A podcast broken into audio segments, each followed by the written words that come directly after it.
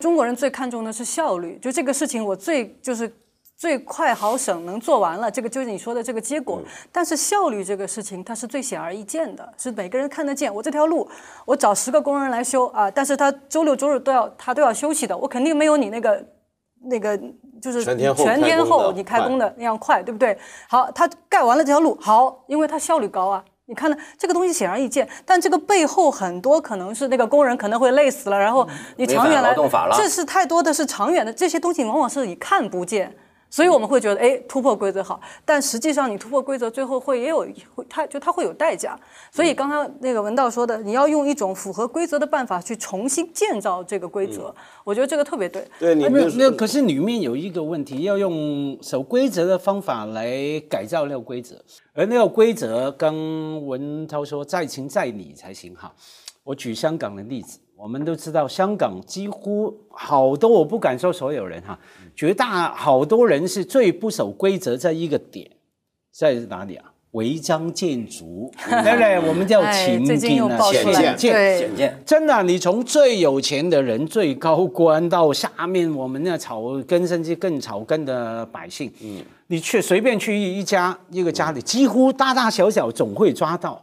那很简单，坦白说哈，为什么这样呢？其实因为那个很多规则不在情在理。比方说，你要买个房子，呃，才八十平米，你要盖想弄养花，弄一个花槽什么，你可能要申请，要等九个月。一年五个月，然后再去花钱请三个什么认可人士来看哪一种有没有结构安啊全问题？对，然后还可能还要等待，所以说那种反手的规则根本不在情在理。还有一点呢，说回来，地产霸权嘛，当我几百万买个房子是八十平米，我只要偷偷多弄了八平米，我就多赚了百分之十。嗯，我从那个地产霸权地产商手上 赚回有百分之十正义感，，正义的犯罪。那所以在这种情况下，我们首先要了解说，对呀、其实当年好多年前的定的种种的关于违章建筑的法规条例，真的是合理吗？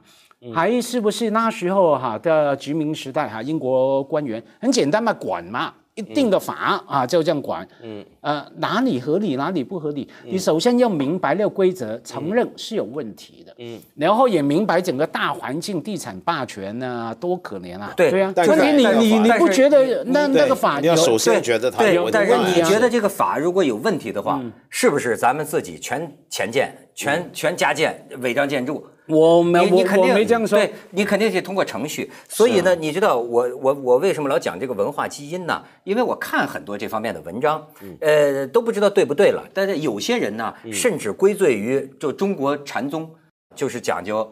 不立文字啊，然后直指人心，见性成佛，就是直接到目标，直接到目标。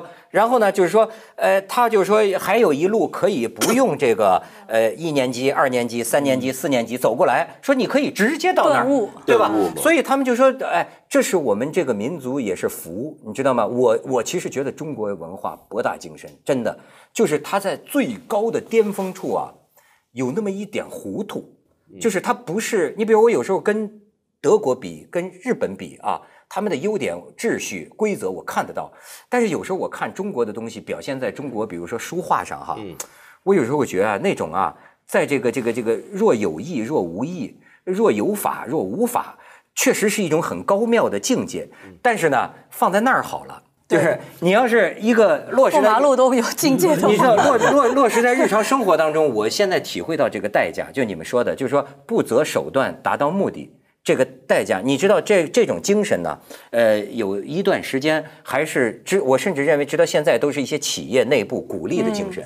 嗯，当年有一本书叫《狼图腾》，对，就是狼这个狼图腾啊，我就客观的讲吧，它作为一个文人的这个梦呓，或者说一个他的一个话语，对吧，是可以成立的，对吧？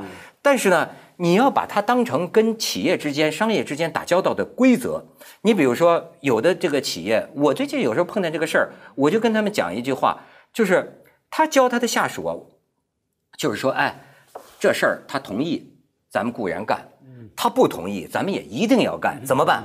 偷偷的干，嗯，不让他看见，只要干了就行了，干了就是好的，我们不用跟。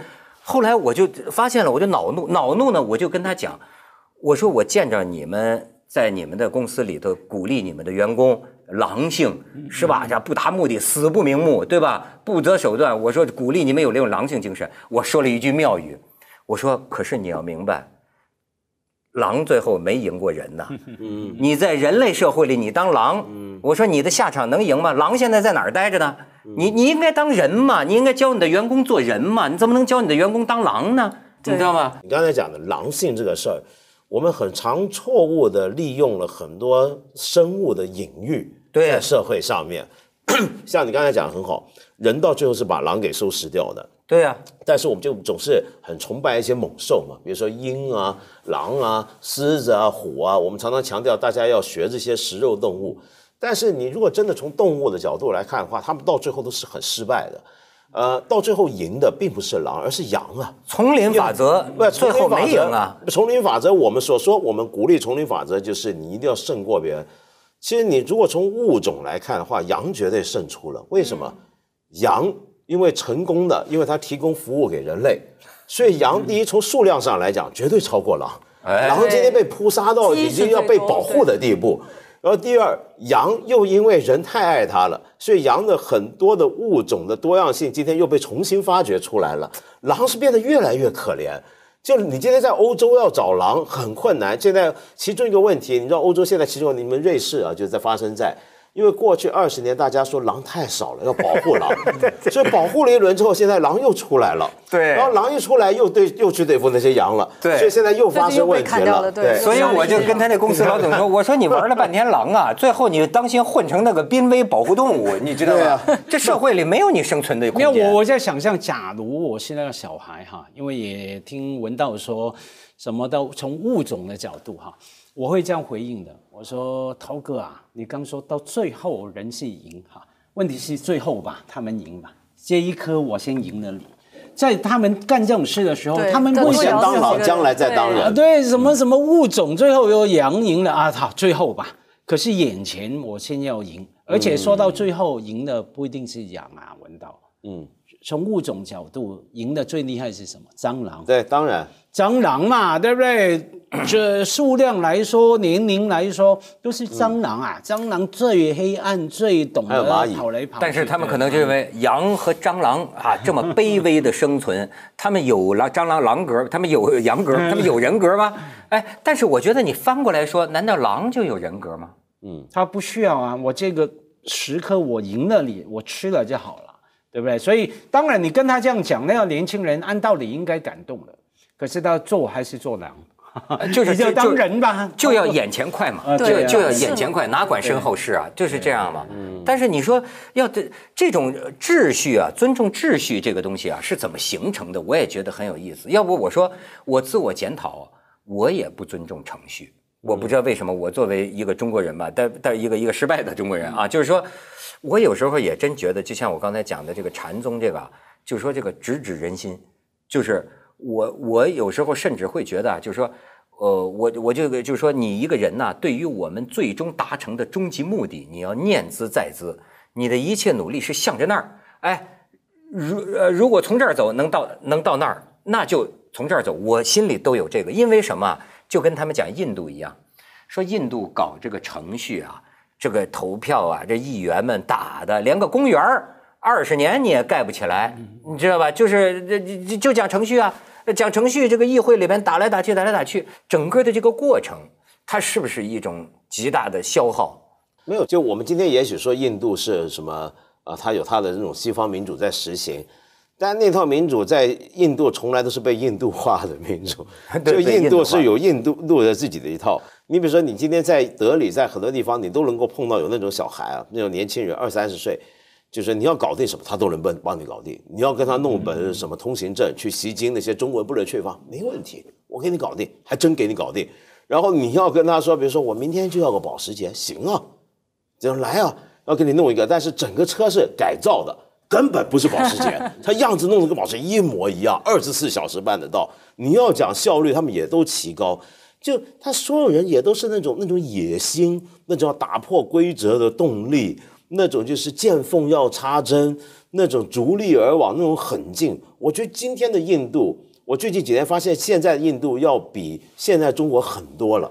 难怪大家说，再过十年，他人口红利一上去，你真不知道他会是什么情况。哦，你的意思很多了他也是埋藏着狼啊，性的。那他太厉害了，这个初衷就是说，你不管是干什么，你到底最后想得到什么东西？你刚刚说到那个修禅的，这个我不懂了，你就就您更清楚了。我最近听了一个一一个一就一个大法师讲的嘛，他说有的人他真的能修成到那种我们说悟啊开悟的那种境界的时候，他说但其实真正修行的人说你不能停留在那里，就那个境界很好，你特别喜悦，哦但他说你不能停在那里。那只是修到对，他说一个阶段他说有的人要再往上，其实最的高境界可能他本身也就没有什么所求。嗯佛教蛮好用的，是刚说到种种规则。说回来，我觉得佛教我经常挂在嘴边啊，方便法门。嗯，当我想打破规则的时候，就方便了啊，多好听啊！对呀没关系啦，文韬方便法门，实际上就是哎到了一个境界。这个东方 东方哲学里边是不是有这么一个方便道？它这一个方便道也给更很多的这逾越规则啊提供了一个借口但。这个也只是中国人才这么爱讲方便法门。你原来的，比如说我常讲玄奘法师是一个很好的例子，来说明中国人是什么样的一个文化。中国他是中国最出名的和尚，人人都知道他，人人都知道他西方取经，但是大家知道他取了什么经回来吗？大家知道他取经回来要干嘛吗？他也创立了一个宗派啊，慈人宗，也就法相宗，在中国，对啊，就中国就传四代就没了。嗯所以你想想看，为什么这么有名的和尚，他创立的宗派传四代就没了？因为他太不中国了，他那套就很印度。印度那套东西是怎么样？印度佛学里面是要讲很非常严格的程序规则，比如说辩论，他们一天到晚辩论，辩论的整个流程是有详细规定的，一个字一个流程上面的这种细小错误就决定你会失败。而且那个时候的参加辩论很多是生死辩论，比如说我答应参加一个辩论，我输了我割头，都是这样的，那非常严酷的。但是对中国人来讲，哎呀，这何必呢？太繁琐了而且那个推论的过程太细密了。什么一个心理现象，还要先首先分析出六十八种不同的这种元素的作用，然后这六十八种元素又能够互相搭配出几千种的什么，一想到头都大了。我们还不如直指人心。哎，对对对对，所以以我这个浅薄的所知啊，真是玄奘带回来的这个唯识宗啊，相比之下是佛教宗派当中最讲逻辑的。对最讲复杂的呃很哲学逻辑的。哎，但是文道，你要反过来说，你也不要忘记，当年玄奘取经，那个唐太宗说那个关呐、关了，不准出境。对他可是偷偷出去的，没错没 错所以你看这个历史说起来，而且一路上也被人方便。一路上行方便而且门，而且不止，他回到来多有弹性啊，对对不对？找皇帝写序。对对对找 太后写序，然后甚至据说某些还有抄袭的，是吧？所以说中国文化博大精深吧？你看《西游记》，孙悟空一路犯规，但是他的终点是取到真经。对，但他没有 只翻一个跟头就取经，还得过九九八十一难对对对。要要付出，所以说还是要一关一关的过，按照程序走。哎。付出付出。付出付出。